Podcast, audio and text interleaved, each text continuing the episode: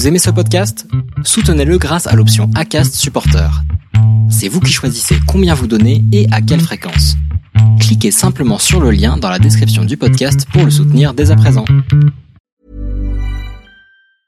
This Mother's Day, celebrate the extraordinary women in your life with a heartfelt gift from Blue Nile. Whether it's for your mom, a mother figure, or yourself as a mom, find that perfect piece to express your love and appreciation. Explore Blue Nile's exquisite pearls and mesmerizing gemstones that she's sure to love. Enjoy fast shipping options like guaranteed free shipping and returns. Make this Mother's Day unforgettable with a piece from Blue Nile. Right now, get up to 50% off at BlueNile.com. That's BlueNile.com.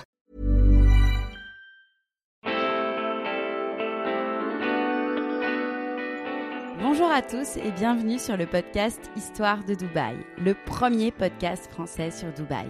Lorsqu'en septembre 2019, nous avons eu l'opportunité avec mon mari de nous installer à Dubaï, je ne suis presque tombée que sur des reportages montrant le luxe et la démesure de cet émirat. J'ai également tout de suite été confrontée à tous les clichés que l'on peut avoir sur cette cité-État. Bling bling, 50 degrés toute l'année, aucune nature, rien à voir à part les malls, voile obligatoire et j'en passe. J'ai donc envie de montrer une autre image de Dubaï, celle des francophones qui y vivent et y font bouger les lignes dans tous les domaines.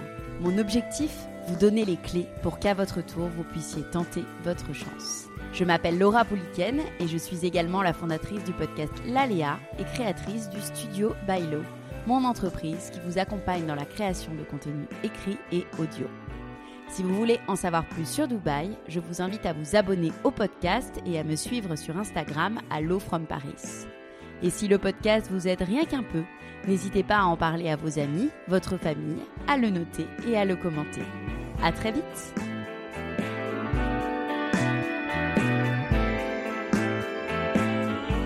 Aujourd'hui, je suis avec Amel, la créatrice de la chaîne YouTube Amel Talks et l'auteur du guide Vivre à Dubaï du rêve à la réalité.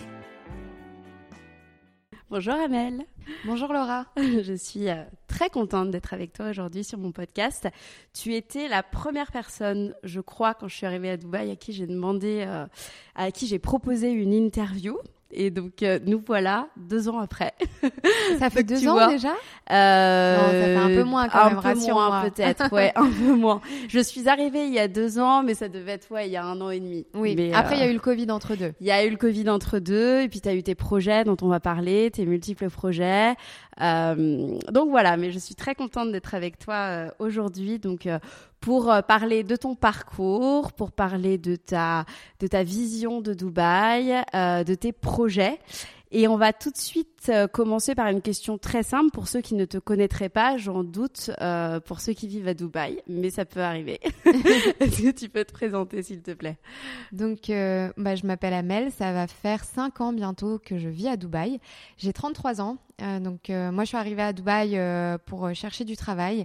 Et bah, presque cinq ans plus tard, maintenant, aujourd'hui, je suis à mon compte. J'ai lancé une chaîne YouTube pour aider les gens euh, qui veulent s'expatrier ici ou juste venir en vacances. Hmm, Déjà cinq ans? Ouais, ça passe Waouh. trop vite. J'imagine que Dubaï a beaucoup changé en 5 ans? Euh, Énormément. Mais déjà, euh, Dubaï, tous les trois mois, ça change. Je sais Ouais. pas si tu vis ici, donc euh, je pense que tu sais, tout va très vite ici. Il y a toujours des nouveaux projets, des nouvelles choses. Après, je pense qu'il y a énormément de choses qui ont changé aussi avec le Covid. Enfin, je, je trouve qu'il y a eu un, un avant euh, et après euh, Dubaï euh, post-Covid. hmm. Je sais pas si euh, ça, ça fait sens ce que je viens de dire, mais il y a Ouais. eu un avant-après Covid euh, à Dubaï. Et il y a beaucoup de gens, je pense aussi, qui sont arrivés à, à Dubaï après le Covid, là, qui ont eu des prises de conscience et qui sont qui sont venus soit en tant que touristes, j'ai l'impression, soit euh, pour y vivre. Enfin, moi, j'avais jamais vu autant de gens. Enfin, je suis arrivée avant le Covid et j'ai jamais vu autant de gens, en fait. Je sais pas si tu partages cet avis après le Covid qu'avant le Covid, en fait. Mais même en termes de touristes, enfin, touristiquement parlant. Complètement. Bah moi je viens à Dubaï, euh, je suis venue pour la première fois en 2014, donc je venais euh, déjà en vacances avant de m'installer ici. Euh, et c'est vrai que depuis, euh, depuis le Covid, c'est incroyable. Après, bon, je pense qu'il y a l'effet expo aussi. C'est qui vrai. ramène énormément de monde. Euh, mais le fait qu'il y ait eu le Covid et que Dubaï soit resté ouvert aux touristes, c'est ça, qui a fait que de plus en plus de monde en fait euh, ont été curieux de venir voir Dubaï en fait, de Ouais. découvrir. Il y a eu aussi l'effet influenceur de la télé-réalité, donc qui se sont tous installés ici. Et en fait, ouais, vraiment tout Mm. ça a fait que ben, de plus en plus de monde est intéressé par Dubaï. Par Dubaï, c'est clair. De toute façon, on va y revenir. En dernière section de l'interview, on va parler de Dubaï. Mais avant, je le fais pas avec tous mes invités, mais j'ai envie avec toi. Toi, aujourd'hui, tu es une personne publique à Dubaï, tu es une personne qu'on connaît. Tu te livres aussi beaucoup sur ta chaîne YouTube, donc je vais essayer de pas faire de redites. Euh, mais j'ai envie qu'on connaisse ensemble justement un autre visage de ta personnalité et j'ai envie de te demander euh, quel genre d'enfant étais-tu? Ah, Qui était la petite Amel? C'est une question intéressante. Euh, c'est une question, je pense qu'on m'a jamais posée. Alors, qui était la petite Amel? Je pense que j'étais, quand j'étais très petite, j'étais une enfant capricieuse. Donc ça, c'est ma maman qui me l'a dit. euh, je me suis beaucoup assagie avec le temps. Euh, mais vraiment, ouais, ma, ma, mère a des anecdotes très drôles. Un jour, je lui avais dit, il faudrait qu'on fasse une vidéo pour que tu les racontes parce que c'est super drôle. Mais j'étais le genre de sale gosse euh, qui, euh, quand on allait au supermarché, qui faisait une crise si ma maman elle m'achetait pas la Barbie ou. ah oui. je, je, faisais ça et c'est, je l'affichais, je lui tapais la honte. Et mais c'est vraiment ça quand j'avais, je pense, 3-4 ans et avec le temps, je me suis beaucoup beaucoup assagie. Et, et après, à l'adolescence, j'étais, j'étais une élève très studieuse. Euh, mhm. J'ai, enfin, pour moi, c'était vraiment important d'avoir des bonnes notes à l'école, euh, que mes parents soient fiers, etc.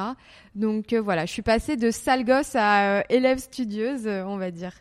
Et euh, ça m'étonne pas que tu dises ça parce que sur tes vidéos, elles sont très travaillées, donc je pense que tu as encore ce côté un peu perfectionniste, enfin studieux, euh, je sais pas, peut-être que je me trompe, mais j'ai l'impression que t'as pas perdu ce trait, euh, cette caractéristique. Complètement. Bah, sur n'importe quel sujet que je vais présenter sur mes vidéos, même quand c'est un vlog, hein, je fais toujours des recherches, je vais toujours m'organiser. Il va toujours y avoir une structure dans mes vidéos. Tout ce que je fais, c'est toujours très concis, très synthétique, euh, très analytique. Et euh, je pense que ouais, c'est ça, je le garde euh, de mes années à l'école et à l'université. j'ai même voulu être prof à un moment donné. ah oui. C'était une option parce que mon père est prof aussi. D'accord. Et je pense que je tiens ça de lui. Et donc ouais, c'était c'est quelque chose que j'ai toujours eu et je pense qu'il se ressent beaucoup ouais, dans mes vidéos. Et est-ce que tu avais des rêves quand tu étais petite fille? Enfin, est-ce que tu savais déjà ce que tu voulais faire? J'ai su ce que je voulais faire. Euh, enfin, j'ai pensé savoir euh, ce que je voulais faire. Je pense oui, vers l'adolescence, j'ai euh, toujours voulu travailler dans le marketing. Enfin, ça a toujours été un de mes objectifs, travailler dans, dans le marketing. Et à l'époque, moi, ce que je voulais, c'était avoir une grande carrière de directrice marketing dans une grande entreprise comme L'Oréal ou chez Nike, par exemple.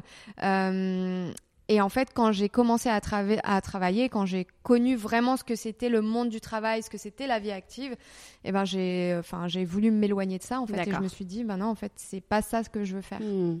Mais quand j'étais plus jeune aussi, mon objectif c'était de voyager, c'était de travailler à l'étranger, d'avoir une expérience à l'étranger. J'ai toujours été attirée euh, par la vie à l'étranger. Hmm. Aujourd'hui, tu veux dire que tu es moins carriériste, enfin, ou tu es moins carriériste par rapport à l'entreprise bah aujourd'hui je travaille plus en entreprise, donc en fait euh, mes expériences en tant que salarié euh, m'ont appris que je n'étais pas faite pour être salariée. Euh, et c'est pour cette raison en fait que j'ai décidé de, de, quitter le monde du salariat euh, bah, juste avant le Covid en fait. Juste avant le Covid, j'ai euh, décidé de me mettre à 100% à mon compte et d'être consultante en marketing digital. Donc on va dire que j'avais commencé le, le, le, shift, le changement. Désolée, je fais beaucoup de franglais. Donc j'avais commencé le, le, changement donc avec ma chaîne YouTube, avec mon compte Instagram où j'essayais voilà d'avoir des projets euh, personnel Et euh, bah, quand j'ai commencé à me développer un réseau, etc. Donc là, j'ai décidé de me mettre à mon compte. D'accord. On va parler de, justement du lancement de cette chaîne YouTube. Avant, j'avais juste une petite question. C'est juste dans quel contexte, justement, tu es arrivée à Dubaï? Est-ce que c'était pour un job salarié? Non, pas du tout. Alors moi, je suis arrivée à Dubaï... Euh, pas les mains dans les poches parce que ma sœur vivait déjà ici. en fait, je, bon, je vais revenir sur, sur mon parcours. Je suis arrivée à Dubaï, euh, enfin, je suis venue à Dubaï pour la première fois en 2014 pour rendre visite à ma sœur qui y vivait, qui venait de s'y installer. Et en fait, euh, quand j'ai découvert ce que c'était la vie à Dubaï, euh, bah, je suis tombée amoureuse. Et donc, en 2014, je me suis dit, mais il faut que je vienne vivre ici un jour parce que vraiment, c'était mon rêve. Et trois ans plus tard, donc, je suis arrivée à Dubaï en 2017. Donc, j'ai rejoint ma sœur, je vivais chez elle. On vit toujours ensemble aujourd'hui, mais je me suis installée chez elle et j'ai cherché du travail travail. Donc voilà, je suis venue avec un peu d'économie, bien sûr. Le fait qu'il y avait ma sœur et que du coup, elle, elle était déjà passée par là, elle avait déjà eu des recherches d'emploi, ça m'a beaucoup aidée. Elle connaissait déjà des personnes, elle avait déjà un petit réseau.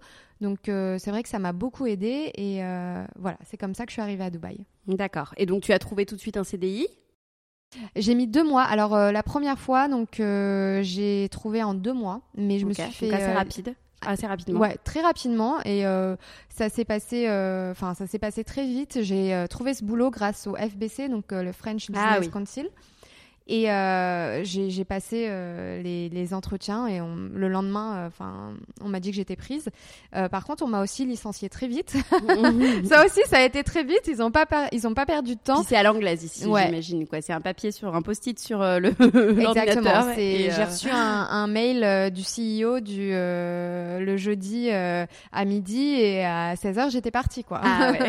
j'avais fait les cartons, j'avais tout fait. Et à ce moment-là, t'as pas voulu quitter Dubaï. Tu avais ta sœur, tu voulais retrouver un CDI euh, à ouais, Dubaï. Exactement. À ce moment-là, euh, tout ce que je voulais, c'était retrouver un, un, emploi. Par contre, euh, ça n'a pas été facile.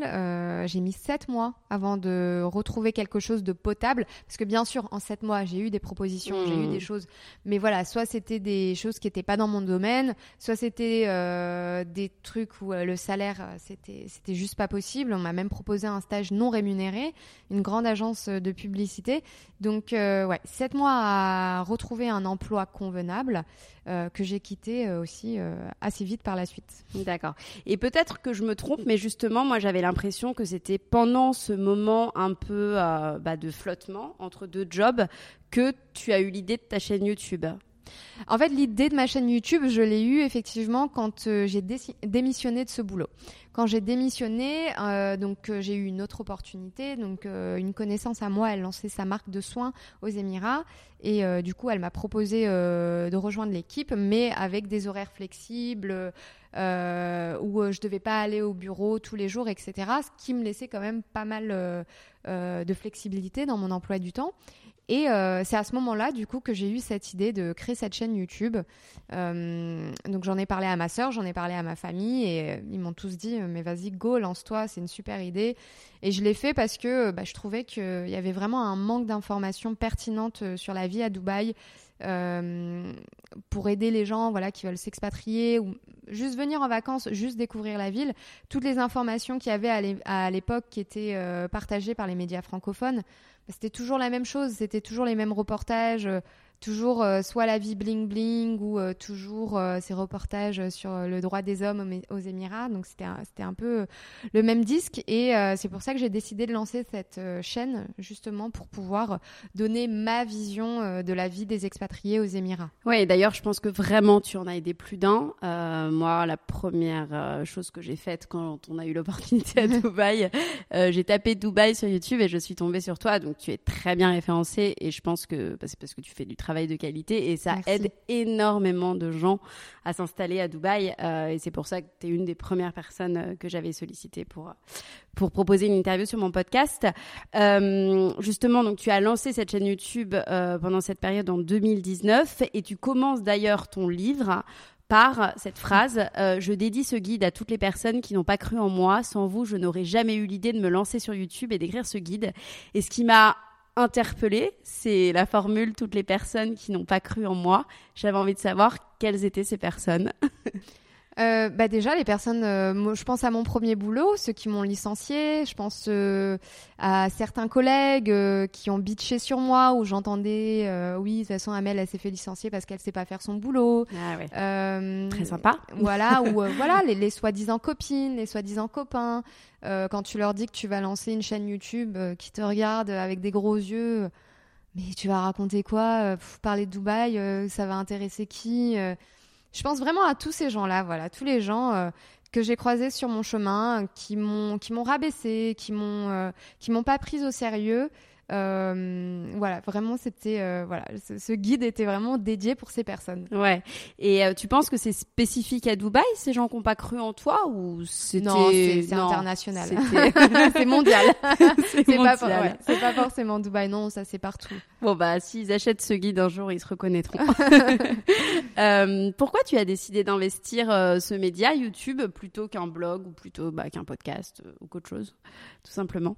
Alors, euh, pour deux raisons. Un blog, j'en avais déjà eu euh, un, donc en 2013, qui était euh, dédié au running et au fitness.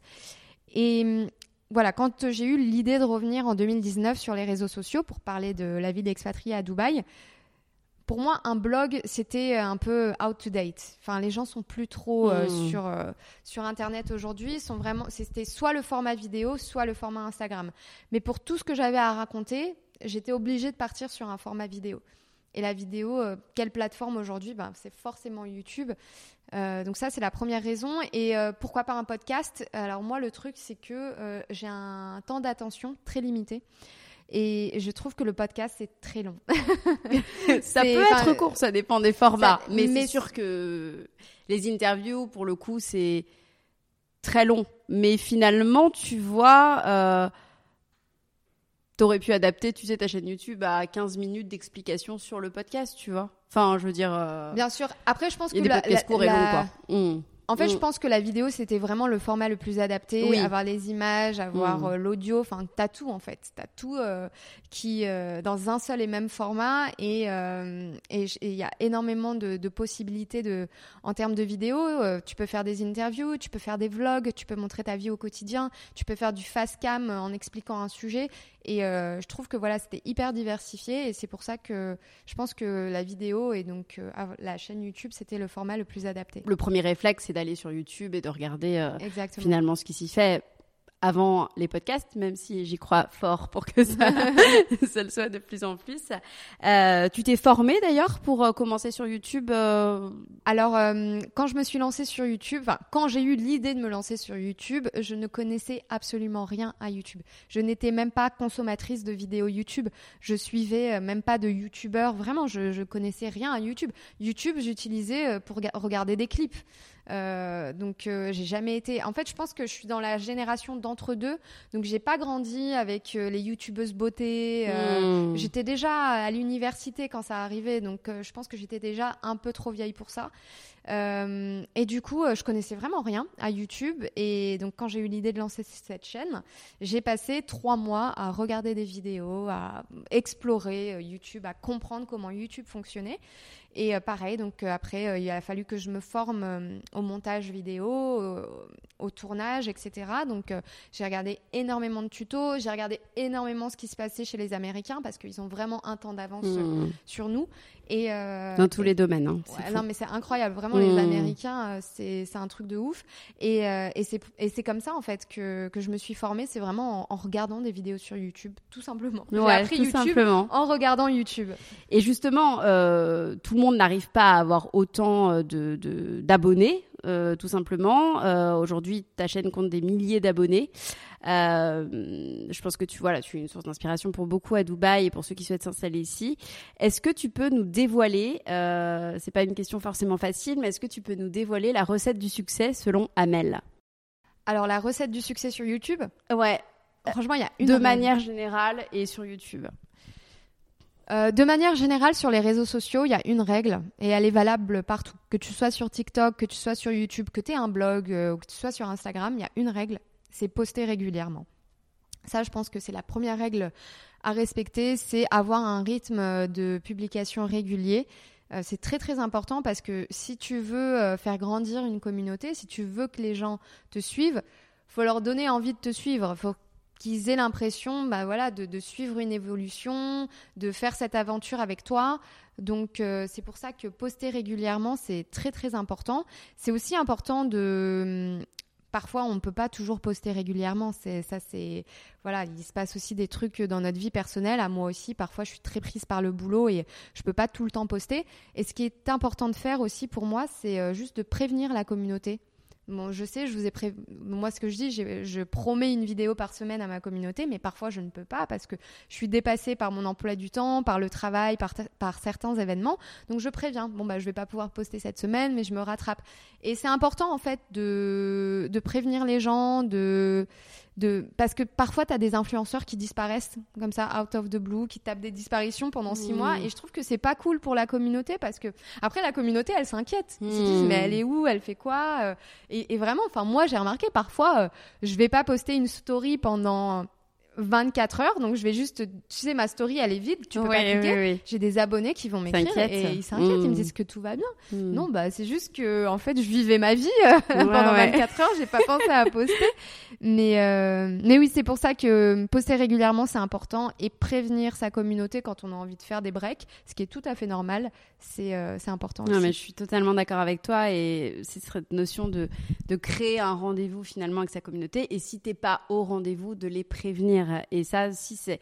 Moi, j'accompagne des personnes, par exemple, à lancer leur podcast et, euh, et je leur dis d'avoir une régularité, tu vois, dans la création, dans le lancement du podcast, toutes les semaines, tous les 15 jours ou tous les mois, mais juste prévenir quand c'est pas possible et avoir cette notion de rendez-vous. Et toi, c'est ça, je crois que tu sors une vidéo tous les dimanches ou tous les lundis. Oui, c'est tous les dimanches, ouais. Et, euh, et c'est vrai que tu préviens et, euh, et, et c'est intéressant. D'ailleurs, sur ta chaîne YouTube et sur ton compte Instagram, et quand on te connaît, euh, on a l'impression que tu as une vie à 100 à l'heure. Est-ce que tu peux nous décrire la journée type d'Amel et nous expliquer comment tu gagnes ta vie et arrives à mener de front tous tes projets Et déjà, quels sont tes projets? Parce que tu nous disais que tu étais freelance, que tu avais ta chaîne YouTube, donc un peu que tu nous expliques voilà ton, quotidien. Alors mon quotidien, donc oui effectivement, euh, donc moi ce qui me fait vivre aujourd'hui, parce qu'on me pose souvent euh, cette question, comment je gagne ma vie à Dubaï Moi ce qui me fait principalement vivre aujourd'hui, c'est le consulting, donc c'est euh, avoir des, clients que j'accompagne dans la création de contenu sur leurs réseaux sociaux.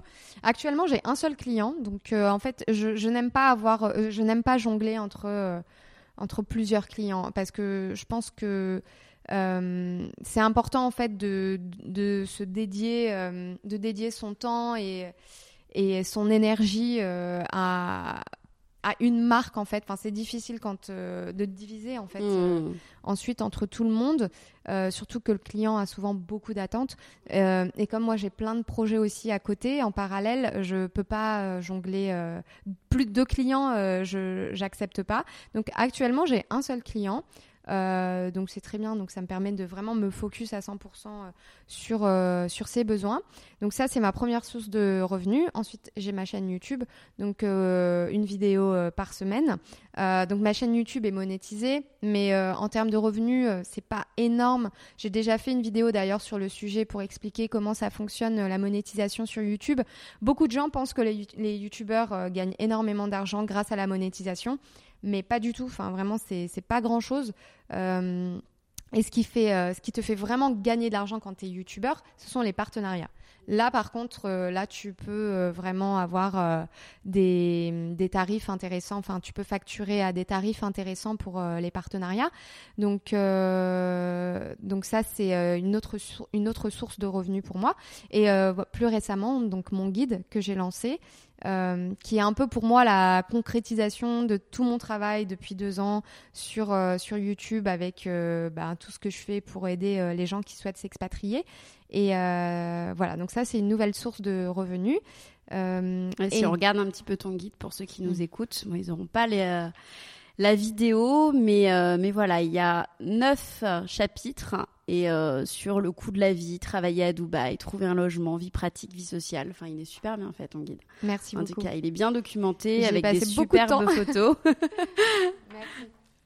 Avec des interviews aussi, donc il y en a vraiment euh, pour, euh, pour tous les goûts. C'est exactement ça. Et donc du coup, voilà un peu mes projets principaux. je cherche aussi, enfin je cherche. On a déjà commencé, mais avec ma sœur, on développe aussi notre propre marque. Donc je sais, tu vas me demander dans quel domaine, mais je ne peux pas euh, t'en dire euh, trop, mais c'est dans la beauté et euh, ça arrivera normalement, si tout se passe bien, courant de l'année prochaine. Waouh On a trop hâte. quel est ton plus grand défi aujourd'hui dans ton métier? Au sens large, dans tout ce que tu fais Éviter la procrastination. Je pense que ça, c'est pareil pour tout le monde et euh, je n'y échappe pas. Moi aussi, euh, j'ai des gros moments de procrastination, j'ai des gros moments de perte de motivation de oh, voilà j'ai cette vidéo à tourner mais j'ai la flemme. Oh, j'irai bien à la plage à la place. Euh, parce qu'en plus on vit dans une ville où euh, voilà il y, a, les loisirs nous appellent. Exactement. On a on est toujours euh, appelé à droite à gauche. Il y a toujours des nouveaux endroits qui ouvrent des, des nouvelles activités à faire. Donc ouais je pense que mon plus grand défi et mon plus grand et mon plus grand ennemi c'est vraiment la procrastination et qu'est-ce que tu fais justement pour te motiver, pour te remotiver quand tu sens la procrastination arriver?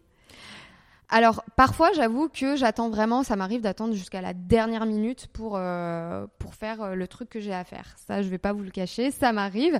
Maintenant, euh, mais je vais toujours le faire. Je vais jamais annuler un truc. Je sais que voilà, j'attends. Parfois, j'attends euh, d'avoir vraiment la pression pour pouvoir le faire, mais ce sera toujours fait. Et, euh, et après, c'est juste parfois ouais, de se mettre un coup de pied aux fesses, de se dire que de toute façon, euh, c'est pas en attendant la motivation qu'elle va venir. C'est pas comme ça que ça marche. C'est en faisant les choses justement et en, en voyant les résultats de, de ce qu'on fait, en voyant que ça porte ses fruits. C'est comme ça que on a la motivation. Et, euh, et je donne souvent cet exemple euh, avec mon guide. Euh, quand j'ai eu l'idée d'écrire le guide, donc à l'époque, j'avais, deux clients à l'époque, ma chaîne YouTube, donc j'étais quand même assez occupée avec le mmh. travail. mais j'ai eu l'idée d'écrire ce guide et je me suis dit, j'en parle à ma sœur, elle me dit c'est une idée géniale, il faut que tu le fasses tout de suite, tout de suite. Donc je me dis, ok, ok, je m'y mets cette semaine, je m'y mets cette semaine. Et ça m'a pris trois mois, trois mois avant de, me mettre vraiment à l'écriture du guide. Donc entre avoir eu l'idée et être passé à l'action, il m'a quand même fallu trois mois. Euh, donc euh, j'ai procrastiné, procrastiné, je faisais toujours passer d'autres projets en priorité pour mes clients, pour ma chaîne YouTube. J'avais toujours une excuse. Et à un moment donné, je me suis réveillée, je, me suis dit, mais ça fait trois mois là. Donc j'ai eu l'idée il y a trois mois, je fais, c'est pas possible. Là, il faut vraiment que je m'y mette, il faut arrêter de procrastiner. Euh, et du coup, ouais, je m'y suis, mise. Euh, j'avais du coup mes clients, etc. Donc euh, c'est vrai que les trois premiers mois, je, je passais du temps dessus, mais j'étais pas à fond. Et, et, après ces trois premiers mois, là, donc j'avais plus qu'un client et là j'ai dit bon, là c'est bon, on hmm. arrête et je m'y mets à fond. Hmm. Et tu l'as écrit en combien de temps tout? Et du coup, euh, ça m'a pris six mois pour l'écrire. Après, euh, il nous a fallu aussi euh, deux, trois mois pour s'occuper de la mise en page avec le graphiste. Et ça aussi, ça a pris pas mal de temps. Et après, il a fallu refaire toute la mise en page pour la version papier. Donc en fait, en tout, un an de boulot, quoi. Oui, c'est ça, en fait. Parce qu'en fait, j'ai eu l'idée, c'était en décembre. Ouais, donc voilà, et à peu près un an. C'est ça.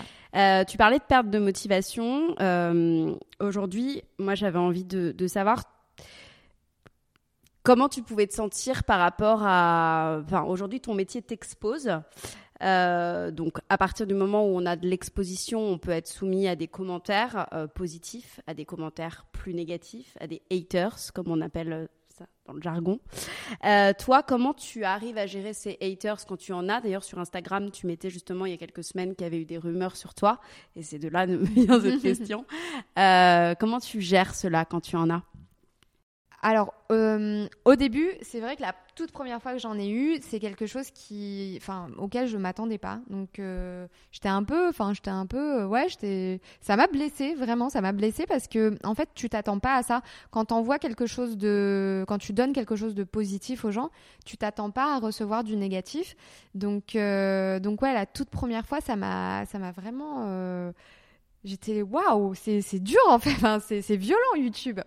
Et, euh, et, et ensuite, c'est une discussion avec ma sœur qui m'a permis d'ouvrir les yeux et qui m'a dit, mais en fait, euh, ça c'est rien, va falloir vraiment que tu t'endurcisses et que tu aies la peau dure parce que ça c'est que le début. Euh, c'était suite à ma deuxième vidéo sur YouTube qui a buzzé, qui a fait, bah, c'est la vidéo la plus vue de ma chaîne, donc elle a fait plus de 600 000 vues. Donc je venais de démarrer. C'est laquelle? Euh, vivre à Dubaï, avantages et inconvénients. D'accord. Donc je venais de démarrer sur YouTube. Vraiment, c'était ma deuxième vidéo. J'arrive, euh, vague de haine. Enfin, pas une vague de haine, mais j'abuse. C'était hmm. pas une vague de haine. Mais voilà. Des commentaires négatifs et pas très gentils sur ton physique, euh, sur ta façon de parler, sur, sur ta façon de te tenir. Enfin, c'est vraiment des, des, commentaires un peu sur tout et n'importe quoi. Et du coup, du coup, ouais, j'étais vraiment pas préparée et c'est ma soeur qui m'a dit, mais en fait, euh, faut que tu te mettes dans la tête que, en fait, les gens, ils veulent que tu te suicides. Donc, mm. ils vont te dire les choses les plus horribles au monde pour que tu te suicides. et en fait, c'est vrai, enfin, c'est vrai, les gens sur Internet, ils sont derrière leur écran, ils pensent qu'ils sont anonymes ils disent des choses, enfin c'est horrible. Jamais personne, jamais personne va te dire ça en face. C'est vraiment des choses qui se passent uniquement sur Internet. Et donc quand j'ai réalisé ça, je me suis dit bon, bah maintenant euh, je laisse plus rien m'atteindre. Et, euh, et du coup aujourd'hui j'en rigole vraiment. J'adore euh, troller, enfin les gens qui m'écrivent, ça, ça, me fait vraiment, ça me fait vraiment rire. les gens qui, enfin voilà, qui vont commenter mon physique, etc. Je vais, je vais toujours essayer bah, de, de le retourner à mon avantage et de faire rire ma communauté avec les messages, etc. Oui, et comme on dit, vaut mieux qu'on parle mal de toi que l'indifférence totale. Exactement. non, mais c'est vrai, quand tu fais quelque chose, autant, euh, au moins tu suscites des réactions, des émotions et en général de. Et, et d'une manière générale aussi, euh, aujourd'hui, mais alors ça, ça va te concerner, mais ça va aussi concerner la communauté expat. Quand on est dans une communauté francophone expat, tout le monde se connaît, tout le monde parle hein, plus ou moins sur les gens, c'est comme ça, c'est humain toi encore plus, puisque tu es très exposé. Comment tu vis cette exposition? Est-ce que finalement tu prends du recul totalement sur ça? Ou est-ce que parfois il peut t'arriver d'avoir des moments où tu en souffres un peu, où tu te dis mince, euh, ou c'est pas un sujet hein. Tu peux me répondre que c'est pas un sujet. Honnêtement, c'est pas du tout un sujet. C'est juste, euh, bah, la dernière fois quand j'avais pas, vraiment, j'en parle jamais. Hein. Enfin, c'est même mm. pas un truc. Euh, oui. C'est juste parfois, t'as des as des jours où t'es plus vulnérable que d'autres. T'as des jours où t'as as les nerfs euh, à fleur de peau, quand t'as trop de travail, que t'es stressé. Et voilà, ce jour-là où j'ai partagé cette story sur les réseaux sociaux, c'est une personne qui m'avait mis un commentaire en disant qu'elle m'avait croisée dans un beach club et que j'avais été super hautaine, que je me prenais pour une star et que de toute façon euh, tout le monde euh, enfin tout le monde confirmait que j'avais euh, ce comportement à Dubaï dans les groupes Facebook de communauté française et que enfin bref voilà un message pas très sympa et du coup je me suis dit mais what? Mais les gens sont fous de de balancer ce genre de rumeurs et en fait j'ai partagé ce message surtout pour en fait je suis juste je trouve ça tellement dommage qu'il y ait un. Moi, moi personnellement, je trouve qu'il y a un manque de, de, solidarité dans la communauté française à Dubaï. Vraiment. Mm. Je, je, le ressens dans beaucoup de groupes Facebook. Enfin, moi, il y a deux groupes Facebook euh, avec lesquels euh, je suis très attachée et avec lesquels euh, je travaille très bien et avec lesquels je m'entends très bien. Mais je te dis la vérité, le reste, c'est juste.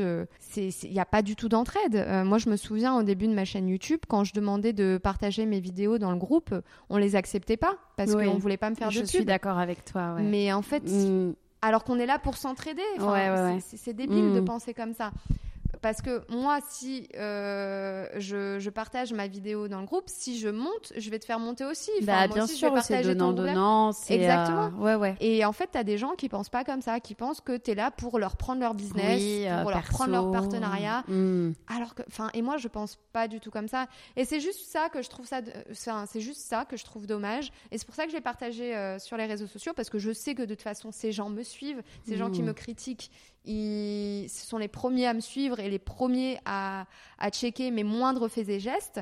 Et c'était un petit message pour leur rappeler que ben, c'est dommage, juste c'est dommage de ne pas s'entraider euh, dans cette communauté. Mmh, non, mais tu as, raison de, de, dire ça. Moi, c'est vrai qu'il y a un groupe Facebook, tu vois, qui accepte mes podcasts, peut-être deux, trois, mais qu'il y en a plein qui refusent aussi, tu vois, parce que, bah, ou qui me demandent de payer, ou qui me demandent. De... Ouais, voilà, c'est ridicule. Enfin, bon, bref. Euh, pour reparler aussi un, petit peu de YouTube, aujourd'hui, tu as plus d'une cinquantaine de vidéos. Euh, quelle vidéo t'as le plus marqué ou que tu trouves la plus emblématique? Bah, Je pense que c'est la deuxième, hein. celle qui a le plus buzzé, parce que, en fait, je m'y attendais pas du tout. Je pensais vraiment pas euh, qu'elle ferait autant de vues. C'est quelque chose qui était inattendu. Bah après, c'est vrai que c'était une vidéo que j'avais quand même beaucoup travaillé. Je me souviens, c'était mes premières vidéos, donc je passais un temps fou sur le montage.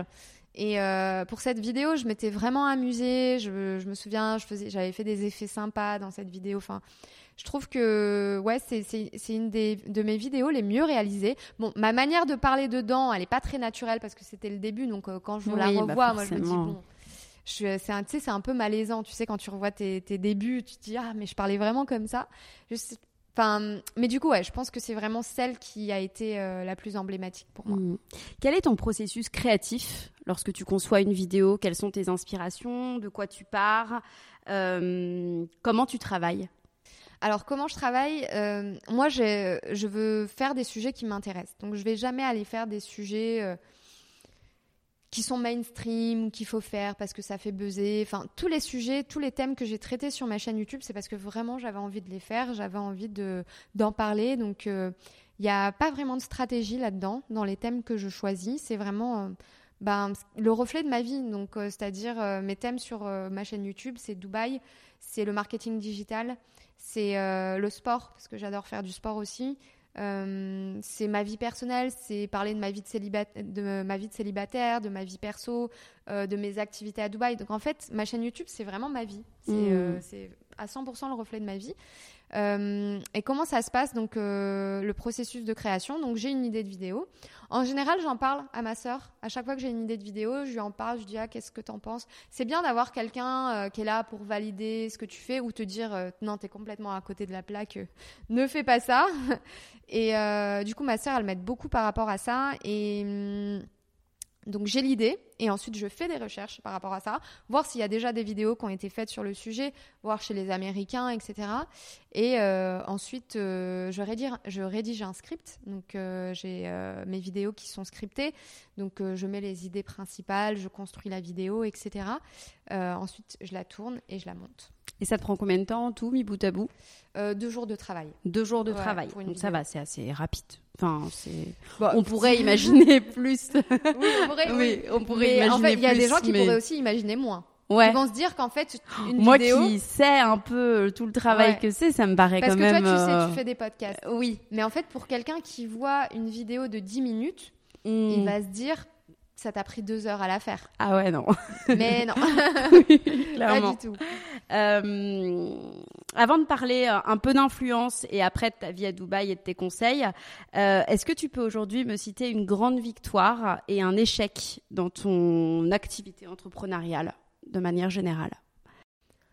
Une grande victoire depuis que je suis à mon compte? Oui. Une grande victoire, bah, c'est mon guide. Vraiment, je pense mm. que c'est parce que comme je t'ai dit tout à l'heure, c'était vraiment la concrétisation de deux ans de travail sur YouTube. Et honnêtement, je savais pas trop à quoi m'attendre quand je l'ai sorti, si les gens allaient l'acheter, si les gens allaient trouver ça trop cher. Enfin, vraiment, je ne savais pas du tout quoi penser.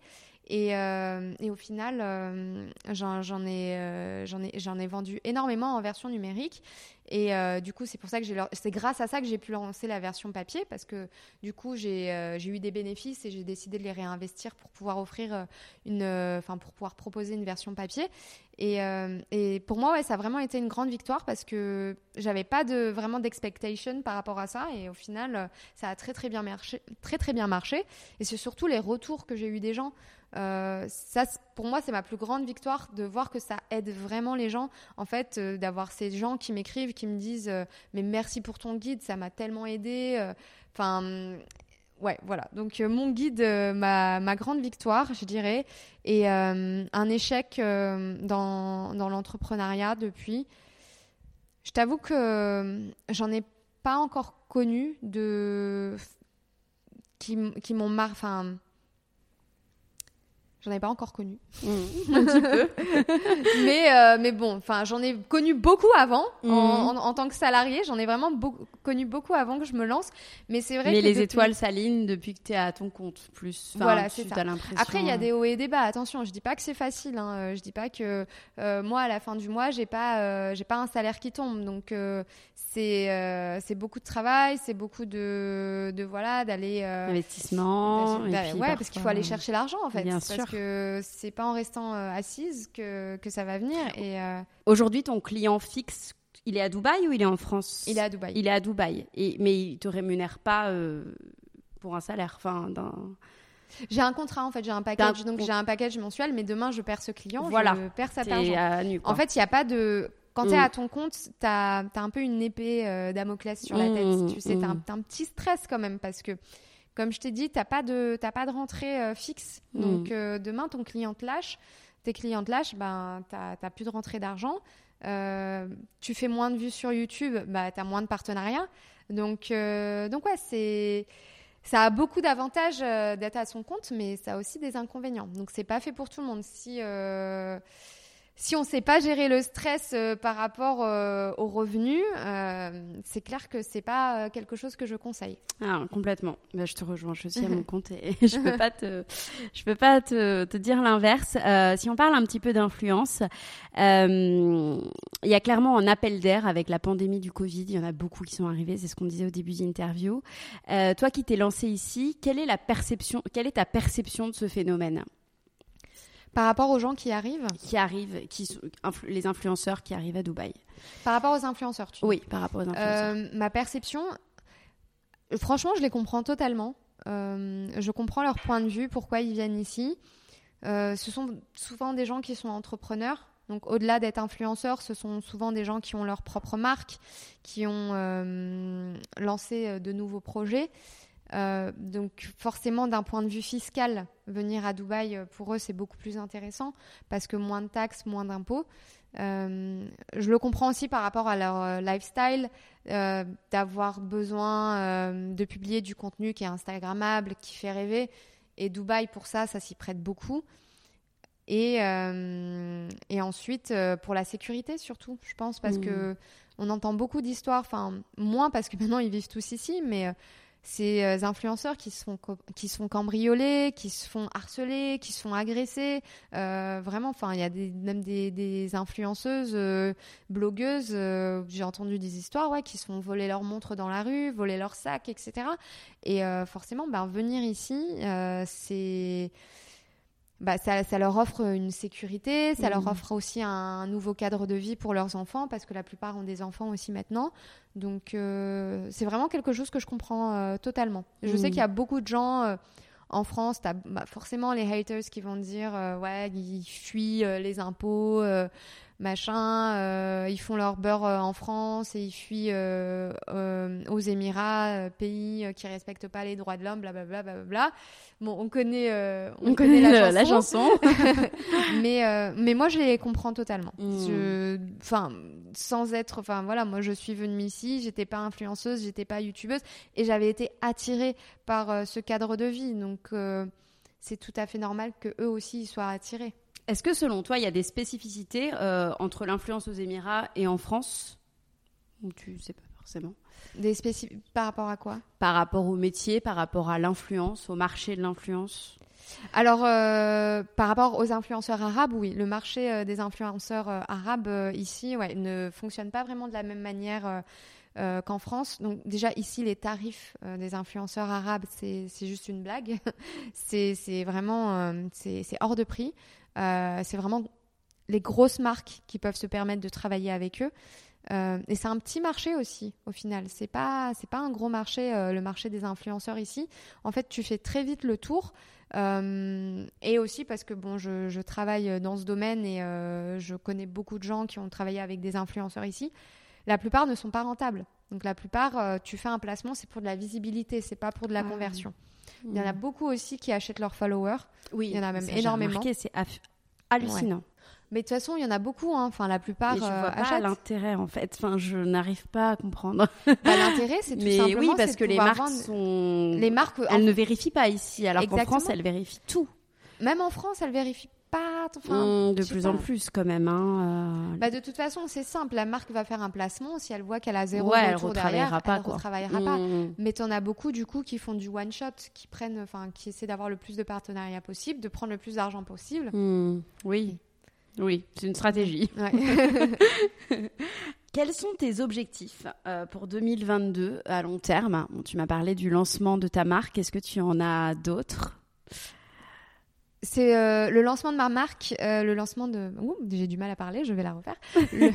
le, lancement de ma marque, c'est vraiment l'objectif sur lequel j'ai envie de me, concentrer, de me concentrer en 2022. Euh, avoir ma propre marque, c'est toujours quelque chose, c'est quelque chose que j'ai toujours voulu vraiment.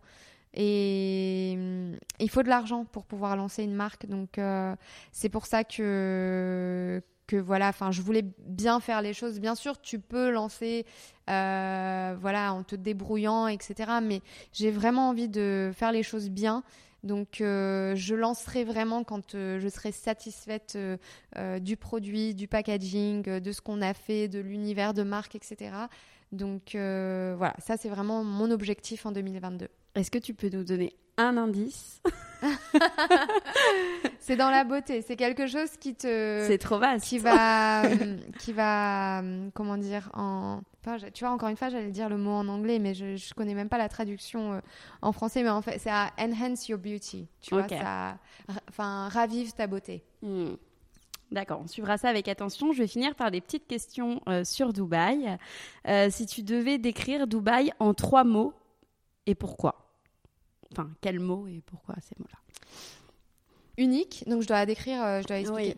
Unique parce qu'il n'y a aucune ville dans le monde qui ressemble à Dubaï. J'ai beaucoup voyagé et vraiment pour moi, Dubaï c'est unique. Enfin, même en termes d'architecture, tu as une ville qui est entre la mer et le désert, des grands buildings qui te, qui te rappellent un peu euh, euh, Hong Kong ou New York. Enfin, c'est non, c'est complètement unique.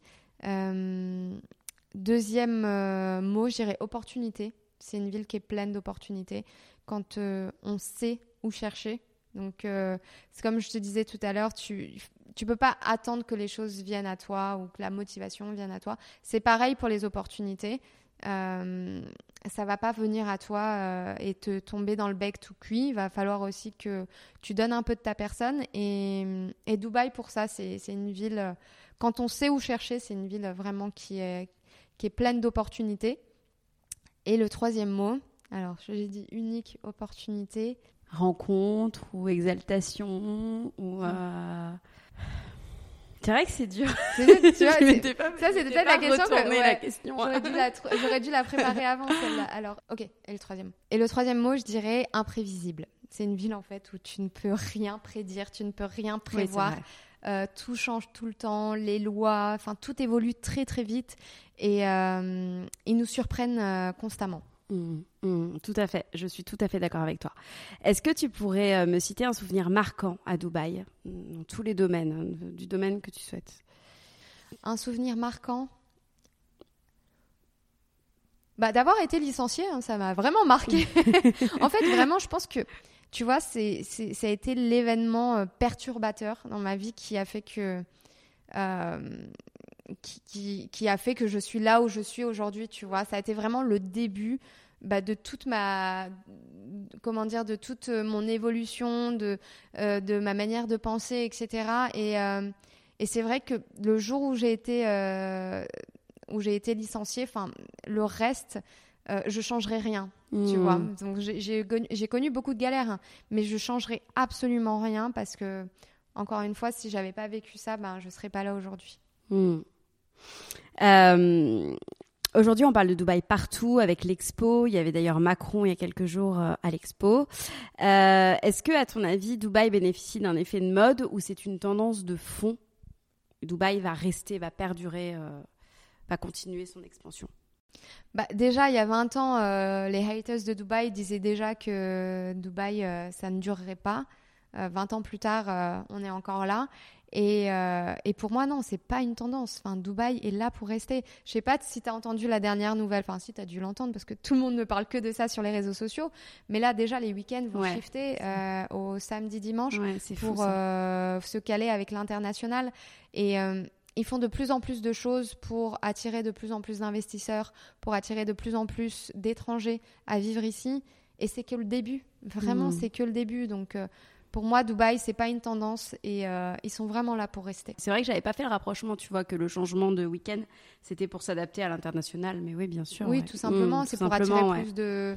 Tu sais, hmm. pour euh, même dans la finance, enfin, les, les marchés financiers, c'est le c'est les jours off, c'est le samedi dimanche, tu vois. Donc hmm. euh, ils, sont obligés de s'adapter. Euh, s'ils hmm. veulent vraiment euh, passer à la vitesse supérieure, ils sont obligés de s'adapter. Hmm. tout à fait. Et justement, enfin, tu en parlais tout à l'heure, ça m'a fait penser à l'événement Rise Immersion que ta sœur organise, je crois. Oui, elle fait partie de l'organisation. l'organisation. Euh, tu étais interrogée sur la vie à Dubaï. J'ai vu une petite vidéo tournée de toi sur les réseaux sociaux. Et tu parlais de la précarité à Dubaï et qu'ici, on n'est jamais sûr du temps euh, que l'on va pouvoir rester. Et je trouve que c'est tellement vrai. Euh, ici, tout peut, tout peut s'écrouler finalement. Bien sûr. En fait, et tu n'es pas chez toi. Enfin, Dubaï te rappelle aussi que tu n'es pas chez toi. Tu n'as pas d'aide, tu n'as pas de, de, voilà.